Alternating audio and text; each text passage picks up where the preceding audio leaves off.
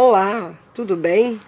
Hoje é o nosso décimo dia dessa jornada espiritual, é, em qual nós nos engajamos já há alguns dias e estamos aí agora colhendo frutos, né? Já percebemos é, os primeiros resultados, né? Respiração melhor, o corpo está respondendo melhor aos exercícios físicos, é, a alimentação que a gente já vem mudando, né? Nesses 10 dias, então a gente já consegue entender e consegue receber né, já alguns frutos dessas mudanças, pequenas mudanças, mas que a gente está aplicando de acordo com o que a gente tem é, estudado durante essa jornada né, de saúde e adoração. É, hoje eu também quero compartilhar com vocês um pouquinho da forma de como entender né, alguns escritos sobre saúde, algumas coisas que a gente encontra na Bíblia no espírito de profecia, que fala a respeito da saúde, né? Como tratar a saúde. E compartilhar com vocês é, o que está lá em Filipenses 4, no verso 5, que diz assim: Seja a vossa moderação conhecida de todos os homens, perto está o Senhor. Então a gente vê aqui, né, através do. De, de, da carta de Paulo aos Filipenses, que já era uma, um conselho sobre saúde, que as pessoas fossem moderadas, né? Porque Jesus está perto de vir, então perto está o Senhor. Então, o objetivo de hoje, com essa nossa conversa, é de compreender os grandes princípios que regem o plano de Deus para o equilíbrio da nossa saúde e entender um pouquinho esses escritos é, especiais, né, sobre saúde. Tem um pensamento que diz assim: a verdadeira religião e as leis da saúde andam de mãos dadas. É importante trabalhar para a salvação de homens e mulheres é, sem apresentar-lhes Desculpa, voltando. É impossível trabalhar para a salvação de homens e mulheres sem apresentar-lhes a necessidade de libertar-se de condescendências pecaminosas que destroem a saúde, depreciam a alma e impedem que a verdadeira divina, a verdade divina impressione a mente. Está lá escrito no livro Beneficência Social. Né? Então, é impossível você dizer que tem uma religião sem aceitar as leis da saúde que está no grande livro que rege todo o princípio de saúde, que é a Bíblia. Então, é, conta-se uma história de uma pessoa que estava atendendo certa vez um jovem muito obeso. Ele era portador de diabetes, tinha problemas de fígado, tinha hipertensão, distúrbios do colesterol, triglicérides, tinha úlcera gástrica, ácido úrico e muitos outros problemas relacionados né, a, ao fato dele ser diabético.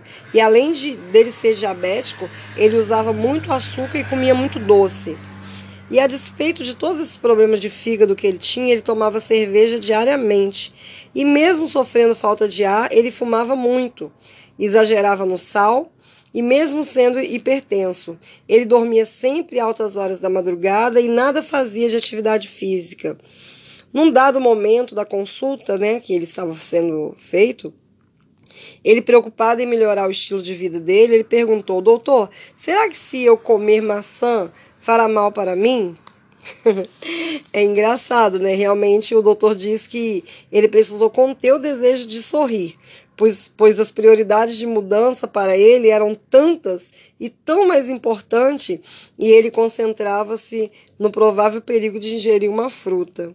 E é muito importante interessante ouvir isso, porque nós enfrentamos a mesma dificuldade em priorizar os aspectos da reforma que nós devemos adotar. Né? E por, por vezes nos preocupamos com coisas menos importantes e deixamos nosso estilo de vida de lado. Muitos tomam um aspecto da mudança alimentar como principal e por vezes o único aspecto a ser considerado, né? Isso tem feito muito mal para o povo de Deus. Né? Enquanto é, fizeram mudanças muito significativas em sua alimentação e preocupando com os detalhes né, da mesma da alimentação, só que, no entanto, não dorme o suficiente, não bebe água o suficiente, come fora de hora, é, não praticam exercícios físicos e está longe do plano de Deus para a saúde e a felicidade. Então, a verdadeira reforma de saúde, ela tem os grandes princípios como base. Que grandes princípios são esses? São os princípios princípios da Bíblia, da palavra de Deus, que é a nossa regra de fé e de conduta.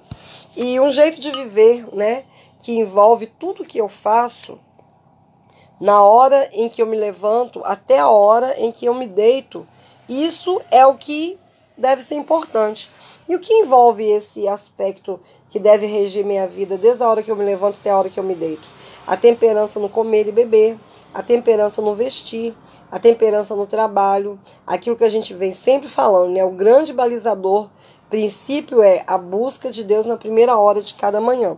Então não adianta eu buscar um estilo de vida saudável se eu não busco ter essa conexão com, com Deus dessa verdade, né?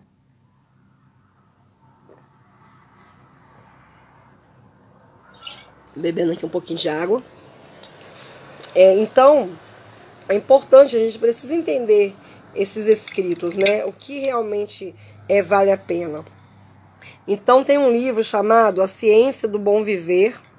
Ele é uma obra-prima da escritora Ellen White, falando a respeito dos princípios básicos da saúde, né? Ele é um best-seller e eu indico para que vocês possam estar lendo, porque ele realmente mostra ali grandes aspectos, tanto é, físicos como mental e também espiritual dessa, dessa reforma de saúde que a gente fala aqui, né? Dessa mudança desses princípios. Ali apresenta a instrução que se torna o ideal, né? Aquilo que é mais positivo, aquilo que é mais restrito, aquilo que é mais desejável, é, mostra instruções de que reconhecem as exceções, né? É o que é melhor, o que realmente eu posso, o que eu devo deixar de querer, né? E as declarações que mostram ali a respeito de toda a matéria, todo o assunto que envolve a saúde e a vida espiritual também como um todo. E ao ler esse tipo de livro, né, esses tipos de livro, é, a gente se depara com expressões aparentemente conflitantes. Só que se nós procurarmos descobrir qual é o tipo de instrução que essa de declaração faz parte, né? O que está escrito nesse material, a gente vai ver os grandes benefícios para a nossa saúde. Então, é, na realidade, a alimentação saudável ela deve ser saborosa. Quando nós estudamos esses princípios né, de saúde, às vezes a pessoa fala assim: aí ah, eu não quero saber desse negócio de alimentação natural, eu não quero saber esse negócio de é, comer muita verdura, legumes, porque isso é ruim, o gosto é, é meu, para o meu paladar é muito forte, né? Mas na realidade, a alimentação saudável ela deve ser saborosa, né? E por mais saudável que seja, caso esteja desagradável aos olhos e ao paladar, é, não está apropriada para comer. Então eu vou lá pegar um repolho e vou começar a comer as folhas dela. Eu já vi pessoas comendo com paladar, com, com gosto maravilhoso, né? Vou pegar o brócolis ali cru e comer mastigar sem sal. Tem pessoas que têm um paladar aceitável para esse tipo de alimentação. Outras pessoas não vão suportar. É, eu confesso que existem dois alimentos naturais. Eu amo todos os alimentos naturais. Mas existem dois que eu tenho algumas, alguma dificuldade. Primeiro é o limão. Tomar o limão é, na água, por exemplo, né? Ou tomar o suco do limão puro. Eu tenho uma dificuldade porque eu sinto um gosto amargo. Não é nem o azedo do limão que me, me, me incomoda. É um amargo que eu sinto no finalzinho né, dessa fruta que me deixa com uma dificuldade de tomar, mas eu tomo todos os dias de manhã a minha água morna com limão, eu espremo e tomo. Quando eu não tenho limão, eu procuro tomar o óleo essencial, coloco lá uma gotinha né, de óleo essencial de limão, que equivale a 28 xícaras de chá da fruta. Então, e o paladar é bem melhor do óleo essencial. Mas é uma forma que eu descobri. Então, nós devemos descobrir formas especiais de lidar com esses tipos de alimento. E o outro alimento também que eu tenho uma dificuldade para comer é a couve. Amo o gosto da couve, mas eu tenho uma dificuldade para engolir a couve, mesmo ela refogada ou ela em forma de salada, né? Por mais que eu mastigue, eu tenho dificuldade de engolir. Muitas vezes eu me engasgo comendo couve. Então o que, que eu faço? Eu uso a couve muito no suco verde, que é uma forma de eu ingerir aquilo que ela tem de melhor, né? Nos shakes com leite vegetal e tudo, é, e com frutas misturadas e que meu paladar não vai se incomodar. Mas mesmo assim, eu ainda como a couve refogada com prazer, mas com uma dificuldadezinha para engolir. Então, existem coisas que a gente precisa melhorar né? E o dever religioso das pessoas que cozinham é de aprender a preparar, preparar o alimento saudável de diversas maneiras, né? E ao mesmo tempo deixar com que aquele alimento fique gostoso e saudável. Então a gente tem hoje na internet diversas receitas, pessoas ensinando a fazer queijos veganos, naturais, fazendo, é, mesmo que seja levado ao forno, né? Uma abobrinha recheada, é, vários tipos de alimento, é, é, lasanha de berinjela, vários tipos de alimentos naturais que as pessoas não comeriam de outra forma se ele não tivesse sido bem preparado, bem elaborado. Saladas, né? Bem temperada. Minha mãe é uma expert em produzir salada. Ela faz uma salada deliciosa, né? Faz aquele bandejão de salada cozida com algumas coisas cruas e bota um tempero especial que ela faz e tudo fica muito prazeroso de comer. Então, é, existe uma frase que diz assim: olha, esforços precisam ser feitos para reeducar um paladar pervertido, mas o resultado em felicidade e percepção espiritual certamente virá. Então nós precisamos nos esforçar para aprender a preparar o alimento que às vezes não nos apetece tão bem, né, como uma fruta natural. É, então, vou preparar aquilo ali, descobrir formas de preparar, lógico que da maneira mais natural possível, né, para que eu possa ingerir. Por exemplo, a abobrinha é um alimento muito gostoso. Você após lavá-lo, se você ralar ele ou passar por um espiral, espiral, aquele que faz parecer que é um, um macarrãozinho, você tempera com limão, sal e azeite e você pode comer aquela abobrinha crua tranquilamente, que ela é uma delícia. Então é isso, meus amores. A nossa, nossa conversa de hoje foi bem rápida, bem objetiva, né?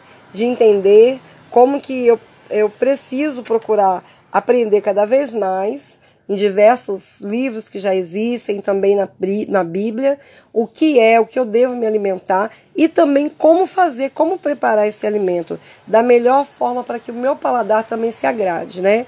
Que vocês possam ficar bem, fiquem com Deus e amanhã nós voltamos a conversar. Um abraço a todos, é o meu desejo para cada um de vocês. Muita saúde e paz.